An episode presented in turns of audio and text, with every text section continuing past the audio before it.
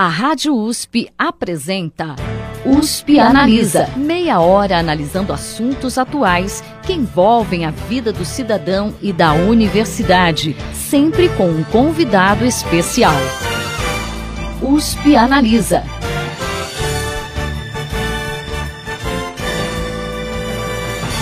Boa tarde, ouvintes da Rádio USP. É com enorme satisfação que começamos hoje um novo programa aqui na emissora, o USP Analisa.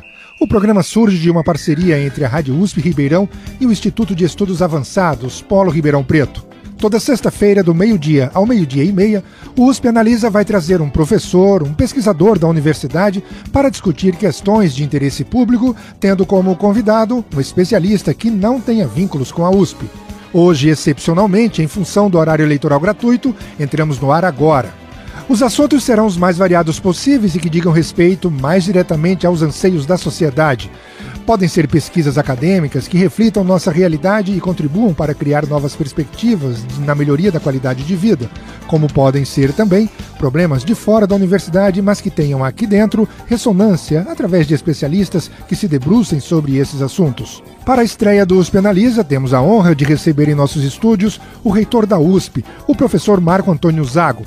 Ele, que é formado pela Faculdade de Medicina da USP de Ribeirão Preto, onde concluiu mestrado e doutorado. Fez pós-graduação na Universidade de Oxford. Sua vida acadêmica o levou a atravessar as fronteiras da universidade. Foi presidente do Conselho Nacional do Desenvolvimento Científico e Tecnológico entre 2007 e 2010 e pró-reitor de pesquisa da USP de 2010 a 2013. Como reitor na gestão 2013 a 2017, tem como alguns de seus maiores desafios ajustar as contas da universidade e ampliar o acesso à universidade de estudantes vindos do ensino público. USP Analisa.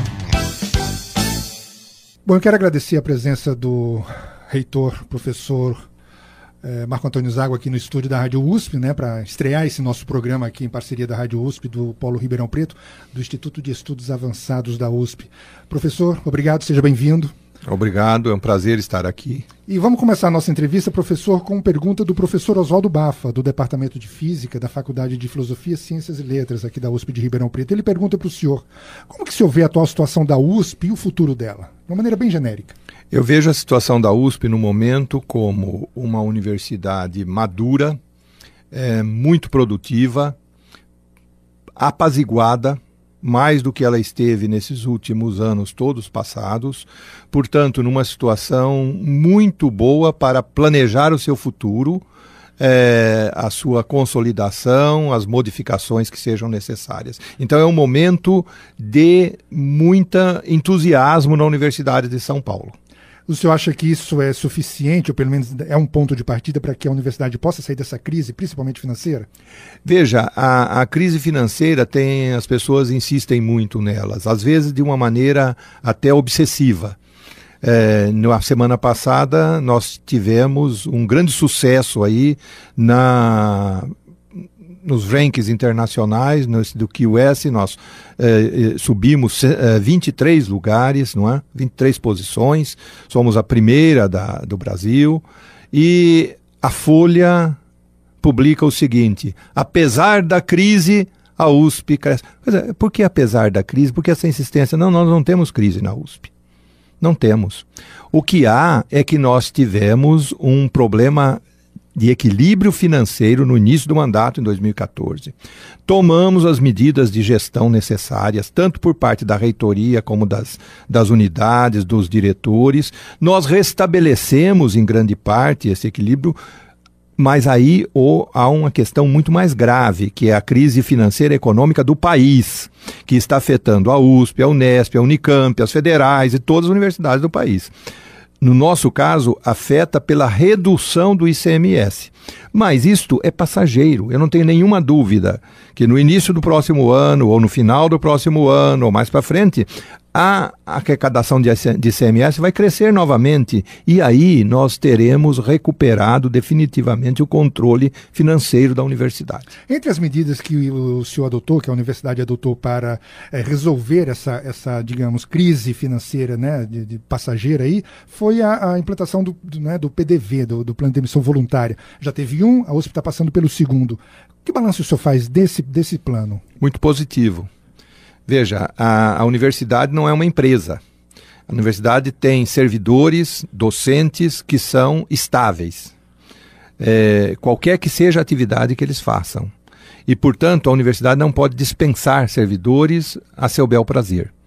Por outro lado, é, a universidade tinha e ainda tem um quadro exageradamente inflado de servidores. São, ou quando eu assumi, eram mais de 17 mil para 6 mil docentes. Isso não existe em nenhuma universidade séria do mundo. Qual que é o, o tamanho ideal, digamos assim, essa relação? Bem, em muitas universidades é um para um. É, segundo esta lógica, nós teríamos três vezes mais funcionários do que deveríamos ter naquele momento. É, eu sei que, apesar disto, há locais em que há falta de servidores, particularmente em laboratórios. Eu reconheço isso. Mas, ah, de um modo geral, o balanço é muito exagerado. Portanto, nós temos que reduzir o nosso quadro. É a única maneira de fazer a gestão financeira. Não há outra. É reduzir o quadro. E para reduzir o quadro, nós temos que oferecer vantagens para que os servidores aceitem se demitir voluntariamente. Então, no primeira, nós tivemos mais de 1.400 que passaram por este processo. Agora temos um segundo em andamento, para o qual existem 1.400 inscritos, e eu não sei quantos que nós poderemos atender. Mas isto é um elemento fundamental para restabelecer o equilíbrio da universidade. O senhor acha que vai ser necessário um terceiro PDV, não? Eu espero que não, e isto já não estará mais no, no, no, no, no período uh, da minha gestão. Quer dizer, na minha gestão, eu espero que este segundo plano encerre é, juntamente com um programa de redução de horas de trabalho. Com isso, nós poderemos, eu estou certo, restabelecer o equilíbrio financeiro da universidade. O senhor tocou no ponto nevrálgico, quer dizer, a possibilidade de áreas específicas que demandam mão de obra especializada ficarem carentes em função desse PDV. O senhor citou o caso dos laboratórios, biotérios e tantos outros podem, podem ocorrer isso. Como a universidade pode resolver esse problema? Nós é, temos um programa de transferência de servidores e que está muito ativo, quer dizer, nós temos transferido servidores de algumas atividades para outras. É claro que existem limitações que a legislação trabalhista nos, nos impõe e que às vezes é pouco razoável, porque nós podemos ter numa área administrativa um servidor que às vezes tem doutorado numa área de ciências e poderia e gostaria muito de trabalhar num laboratório e temos restrições para isto. Mas dentro das restrições, nós temos feito transferências e isto, embora não tenha ainda assumido um ritmo eh, bastante grande, mas vai continuar ocorrendo. Por outro lado, em áreas não essenciais, a saída é aquela que nós temos adotado. Há que se fazer terceirização de serviços que não exigem é, treinamento especial e nem representam atividade fim da universidade, como, por exemplo, restaurantes e coisas desta ordem. Apenas restaurante ou mais alguma outra área pode ser terceirizado o serviço? Não, já, eh, nós já terceirizamos é, limpeza, é, vigilância, é, são atividades que não exigem uma especialização universitária. Entendi. Professor, uh, vamos falar um pouco de greve, né? O não pagamento de dias parados é uma novidade na relação da USP com os grevistas. Como que a USP vai lidar daqui para frente com as greves? Será nesse tom, será nessa, nessa, nessa toada, digamos assim? Bom, minha posição com relação a greves é muito clara e, e com relação à vida dos sindicatos. Você sabe que eu é, entendo a grande importância que têm os sindicatos na vida laboral do país. E, e portanto, é, acho que eles são essenciais. No entanto, a, o exercício do direito de greve, que é um direito garantido pela Constituição, ele exige certas é, medidas de ambas as partes é, e que eu posso explorar mais detalhadamente se quiser a seguir. Ok. Nós estamos aqui entrevistando o reitor da USP, o professor Marco Antônio Zago. Vamos fazer um pequeno intervalo, daqui a pouco a gente volta. Estamos apresentando USP Analisa.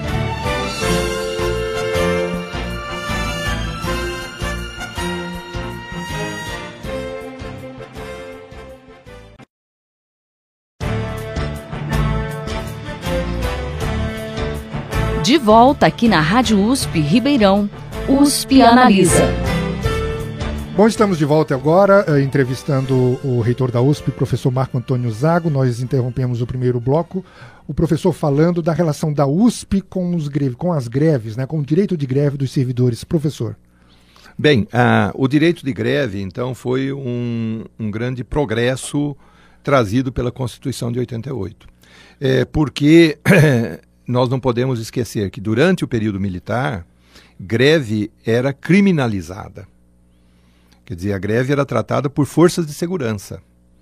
Então, isto explica por que escrever com todas as letras, com muitas, muita clareza na Constituição, é que os trabalhadores têm direito de fazer greve, têm direito de se opor aos patrões ou aos gestores. Agora, em, no mundo todo, o direito de greve implica que, durante a greve, os vencimentos são suspensos.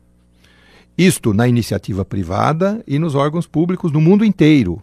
Os sindicatos sabem disto. Portanto, aqui no Brasil, o que faltava é que se também no setor público se adotasse essa postura de que a greve é livre, mas aqueles que fazem greve têm o seu vencimento suspenso. Não importa se a greve é justa ou injusta.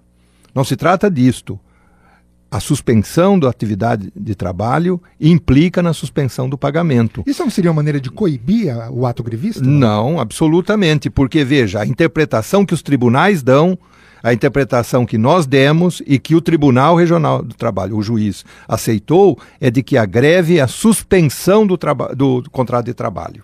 E pela suspensão do contrato de trabalho, nós não podemos fazer pagamentos. É contraditório, né? Agora, qual que é a vantagem do sistema desse? Você diz que isto não, não cria constrangimentos, ele cria pressão. Ele cria pressão. Mas a greve é um mecanismo de pressão. Também. A greve é, que se origina no setor privado e não no setor público, a greve é um mecanismo de pressão dos funcionários, dos trabalhadores contra o patrão. E, portanto, o patrão suspende o pagamento e faz pressão. E o sindicato o sindicato tem o papel de tentar harmonizar as coisas e levar a um acordo. Por isso que em todos os países maduros do ponto de vista de relações trabalhistas, todos perdem com a greve. Os, os funcionários, os empregados perdem, os patrões perdem e os sindicatos também, porque os sindicatos, de certa forma, uh, subsidiam os empregados durante o período de greve. Mas resulta num ponto muito importante: é que todos têm urgência em acabar com a greve. Todos querem negociar. Não é como aqui, em que no setor público só no público, porque no privado não existem mais greves que duram dois meses, três meses. No setor público, como não se suspende o pagamento, não há pressão para terminar a greve e as greves são intermináveis. Não é? Então, quando se fala de negociação, não se sabe muito bem o que está se negociando. Uhum. Então, a suspensão do pagamento, sim, cria uma condição de urgência para todos. Para o patrão, ou no caso aqui a universidade, para os funcionários e para os eh, sindicatos. E traz uma segunda vantagem é que ninguém entra numa greve de maneira irresponsável. Quer dizer, todos, quando entram na greve, sabem que estão entrando num sistema em que todos perdem. Então tem urgência de resolver. Perfeito. Professor, gostaria de mudar um pouco de assunto. Sim. Falar um pouco do, do, do, do, aspecto aí que o senhor já falou um pouco atrás, que é a questão do ranking, né? O ranking britânico, que o S, que é um dos mais conceituados do mundo, revela na sua última edição, né? Divulgada no dia 5 de, de setembro, que a USP ganhou, né? Galgou 23 posições. Ela está hoje na centésima vigésima colocação. Né? Para a América Latina, para o Brasil, isso é muito bom, mas centésima vigésima não é muito lá embaixo, professor, para uma universidade? Não é. Não é. Veja que nós estamos falando de 10 mil, 15 mil universidades no mundo. Na verdade, o QS selecionou 4 mil para fazer análise. E dessas 4 mil, a Universidade de São Paulo sai em posição 120. Quer dizer, nós estamos aí sempre rodeando 1%, 2% das melhores universidades do mundo.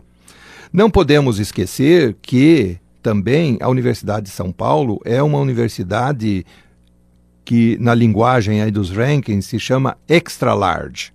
quer dizer, uma universidade com 90 mil estudantes.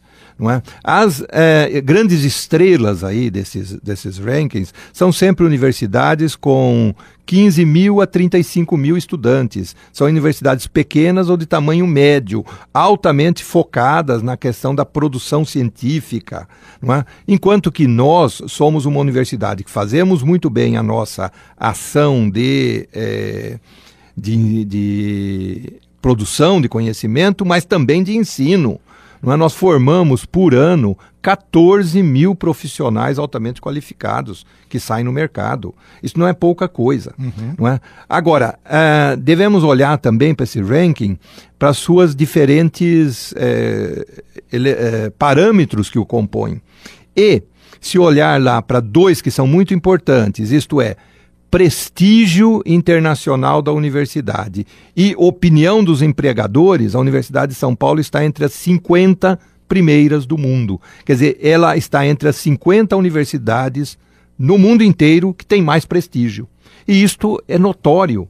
Eu percebo isso quando viajo, quer dizer, a Universidade de São Paulo é tratada com enorme respeito na Europa, nos Estados Unidos, no restante da América Latina, tá? Então, eu acho que estamos certamente no bom caminho. Agora, por que, que a universidade, a USP, não, não consegue produzir prêmio Nobel? Ah, é, existe também no Brasil uma obsessão com essa história do prêmio Nobel. O prêmio Nobel é um prêmio que é, não depende essencialmente da universidade, ela depende de todo o ambiente científico e cultural do país. Se você for. Ela é produto de um lobby também, não é? Tem também um componente de natureza política que, claro. que cerca a indicação do prêmio Nobel, mas, mas é, principalmente ela é produto de uma tradição. De uma... Você veja, um país como o, nós recebemos recentemente o presidente da Hungria, não é? é um país que tem 10 milhões de habitantes. Tá? Eles tiveram 11 ganhadores de prêmio Nobel, sendo que vários deles nas áreas de física e de medicina a começar por Saint George, que foi o descobridor da vitamina C. Então, é um país que fazia parte do antigo Império Austro-Húngaro, na qual você tem também a Áustria e a Alemanha, a, a Áustria e a Hungria, não é? e que eh, e parte da Alemanha, e, e onde existe uma tradição de ciência, de conhecimento, de tecnologia. Se você for ver também o número de ganhadores de prêmio Nobel na Áustria é enorme. Este ambiente não existe ainda no Brasil. Ciência e tecnologia é muito nova no Brasil, tá certo? É algo que ainda está se formando. Um dia nós teremos, mas não será a partir de nenhuma medida que o governo toma ou que as universidades tomam. O plano, vamos ganhar o prêmio Nobel, e agora um plano para isto. Isto não faz sentido. Nós precisamos ter um plano de desenvolvimento de ciência e tecnologia no país. O prêmio Nobel virá como consequência. Entrevistamos o reitor da USP, o professor Marco Antônio Zago. Vamos fazer um pequeno intervalo. Daqui a pouco a gente volta para o terceiro e último bloco. Estamos apresentando USP Analisa.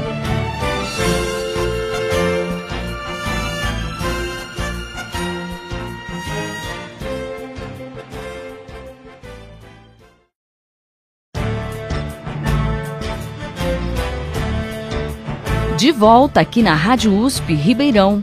USP Analisa.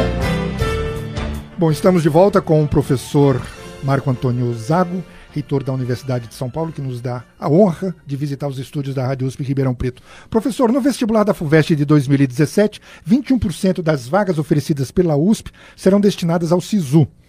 Qual que é a meta da USP com relação ao SISU? É aumentar essa, essa, esse percentual? E como aumentar o número de ingressantes via SISU?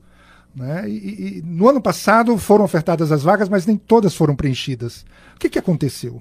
Bom, o ano passado foi o primeiro ano. Foi, eh, nós podemos dizer, um piloto e ainda estávamos aprendendo. Então foram feitas coisas que eh, resultaram em dificuldades para ingresso de estudantes. Por exemplo, em algumas áreas o, o piso de nota foi colocado tão alto que nenhum estudante passou. Então essas coisas foram, em primeiro lugar, corrigidas. Segundo, ent, eh, entraram maior número de unidades agora. Eh, quase todas as unidades da USP agora tem vagas colocadas no SISU. Então, é, eu e, e, também uma sistemática aí de chamadas e de até quantas chamadas, etc., foi modificada. Então, eu não tenho nenhuma dúvida de que o número de ingressantes pelo SISU este ano será muito maior do que do ano passado. Isso é certo. É, o que nós precisamos observar é qual o perfil desses ingressantes, isto é, se eles contribuem para aquilo que nós esperamos que ocorra, é que nós tenhamos uma maior inclusão social e, como consequência, inclusão étnica. É, e, em segundo lugar, que ah, diversifique também a, o local de origem desses estudantes. Quer dizer, nós entrarmos no SISU tinha esses dois objetivos principais, isto é, selecionarmos estudantes segundo uma ótica um pouco diferente da FUVEST e que, portanto, permitisse maior ingresso das áreas é, de, de, de, escola pública e de estudantes é, negros. E, segundo lugar, é, permitir que o exame seja mais abrangente em termos de Brasil, quer dizer, as pessoas da Amazônia ou do Nordeste não precisam vir a São Paulo para prestar o exame. É, diante dos resultados é que nós teremos que discutir os próximos passos. Então não adianta agora querer fazer previsão. Uhum. Nós iremos até tanto ou vamos fazer porque o nosso exame vestibular também é um exame muito bom o FUVEST. Não, não, há nenhuma crítica aqui à FUVEST. Nós temos agora duas óticas diferentes. Agora, o que a universidade terá que se decidir é se ela adotará outras medidas adicionais para intensificar a inclusão social. Isto eu acho que neste momento é precoce para discutir. Nós temos que esperar os resultados para fazermos essa discussão. A Pró-Reitoria de Pesquisa tem entre uma de suas metas né, melhorias na infraestrutura da pesquisa. Como fazer essa melhoria na infraestrutura da pesquisa com um orçamento tão curto, tão apertado? Ora, uh, uh, eu já aprendi uma coisa na USP: a maioria das coisas você pode fazer sem ter que mexer em orçamento. A Universidade de São Paulo é muito rica em recursos, em pessoas, em. É, é, eu, eu, tenho certeza que eu vou morrer ou me aposentar, não sei qual que vai ocorrer primeiro, sem conhecer a USP completamente, em todos os seus recursos. Cada dia eu descubro uma novidade. É? Então, é, o nosso principal trabalho na reitoria é de harmonizar as coisas, de sincronizar, é de organizar, porque recursos existem para, vamos dizer, criar centros de apoio ao atendimento do, do, dos, dos, dos, pesquisadores, tá certo? A reformas, às vezes, de laboratórios, é, a, a união de laboratórios, a criação de, de core facilities, tudo isso são coisas que podem ser feitas com os recursos que já existem. Professor, é, atrair a iniciativa privada para financiar pesquisa, isso é tão comum lá fora que dentro ainda é um tabu. Tem como reverter isso, não? Tem como reverter e está sendo revertido. É, isto é muito mais uma questão de, de posição é, tanto ideológica como de comportamento. E, e, esta posição na Universidade de São Paulo mudou radicalmente, tanto que no final do ano passado nós aprovamos um texto muito simples, mas que diz que uh, a universidade pode receber doações. Isto criou então um programa chamado Amigos da USP e que foi aprovado fortemente no Conselho Universitário. Isto aponta para a ideia de que o Conselho Universitário, portanto a universidade como um todo, não rejeita a colaboração que venha de fora eh, seja da iniciativa privada, seja governamental. É, por outro lado, há muitos pesquisadores que estão estabelecendo pontes com empresas, com empresários e assim por diante. Isso também faz parte da vida da universidade. Nós temos agora CEPIDs funcionando na Universidade de São Paulo e que são formados, uh, feitos com grandes empresas. Por exemplo, há um que é feito com a British Gas, que agora mudou de nome, porque acho que foi comprada pela Shell, não, não tenho muita certeza. Mas, enfim, uma empresa de gás e petróleo com um grupo da Escola Politécnica. Há um outro CEPID que foi aprovado que faz uma relação do nosso eh, docentes do nosso Instituto de Psicologia com a Natura.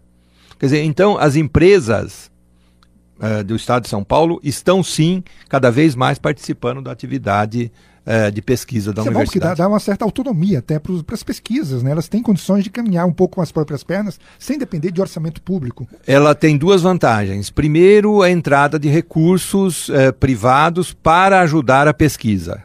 Em segundo lugar, ela permite que a universidade olhe para o setor produtivo e identifique problemas que são importantes para fazer a inovação tecnológica do Estado. Professor, como que a USP acompanha as pesquisas que desenvolve para evitar casos como o da fosfetanolamina? Parece ter sido um típico caso de falta de controle da universidade. Quer dizer, como, como resolver isso? Olha, é, dentro do possível, é, estes casos é, deveriam ser controlados pelas próprias unidades ou departamentos, quer dizer, não tem maneira como a reitoria universidade, da universidade acompanhe tudo que está sendo feito em termos de pesquisa, mesmo porque isso não é desejável, claro. porque a, a, universidade não pode exercer nenhum papel de controle é, que possa parecer uma censura sobre a área de pesquisa que a pessoa faz. Agora, os departamentos e os, e os, e os institutos tem sim que acompanhar o que está sendo feito para identificar aqueles casos que, é, vamos dizer, extrapolam ou saem daquilo que é a norma ética legal. Muitas é, pesquisas hoje na universidade, grande parte dela, exigem aprovação por comitês de ética. Uh, no entanto, naquele caso específico, esta era uma pesquisa que se fazia, na verdade, sem nenhum controle de qualquer comissão de ética, sem aprovação de ninguém. Quer dizer, era algo espontâneo, que a pessoa fazia por sua própria conta e risco, não gastava dinheiro também quase para fazer aquilo e, portanto, não era detectado no sistema da universidade. Professor, infelizmente a gente está encerrando aqui, mas uh, eu gostaria de que o senhor desse uma última palavra falando especificamente de um assunto. Né? Ribeirão Preto ganhou uma região metropolitana agora. Né? Uh, de que maneira a universidade pode contribuir para a formação e para a melhoria dos municípios e do próprio Ribeirão Preto nessa nova configuração? Bom, eu diria que uh, a Universidade de São Paulo e o campus de Ribeirão Preto deram uma grande contribuição para que aqui houvesse uma área metropolitana. Quer dizer, essa região cresceu pela presença da USP. Ela é um grande polo de educação, de serviços especializados, de ciência e tecnologia, por causa da presença da USP, tá certo? Agora, isso daí cria responsabilidades adicionais para a Universidade de São Paulo, é, que podem ter vários aspectos, mas eu vou dar apenas um exemplo. Nós estamos organizando em São Paulo, um grupo ligado à reitoria, um programa de atenção aos municípios, a gestão de municípios, tá certo? Que inclui gestão e planejamento financeiro, econômico, de planejamento, e já temos dois parceiros importantes, o Banco do Brasil e o Tribunal de Contas do Estado. Então, eu acho que aqui, e particularmente o EA, por exemplo, é uma um pode servir como um instrumento para identificar questões que são relevantes para esta nova área metropolitana. Agradecemos aqui na Rádio USP Ribeirão Preto a presença do reitor da universidade, professor Marco Antônio Zago. Obrigado, professor, pela sua entrevista. Muito obrigado, estou sempre à disposição. Você ouviu USP Analisa, um programa da Rádio USP Ribeirão em parceria com o IEA, Instituto de Estudos Avançados, Polo Ribeirão Preto. Apresentação Ferraz Júnior. Produção do Serviço de Comunicação Social da USP e do IEA. Coordenação Rosimeire Talamone. USP Analisa.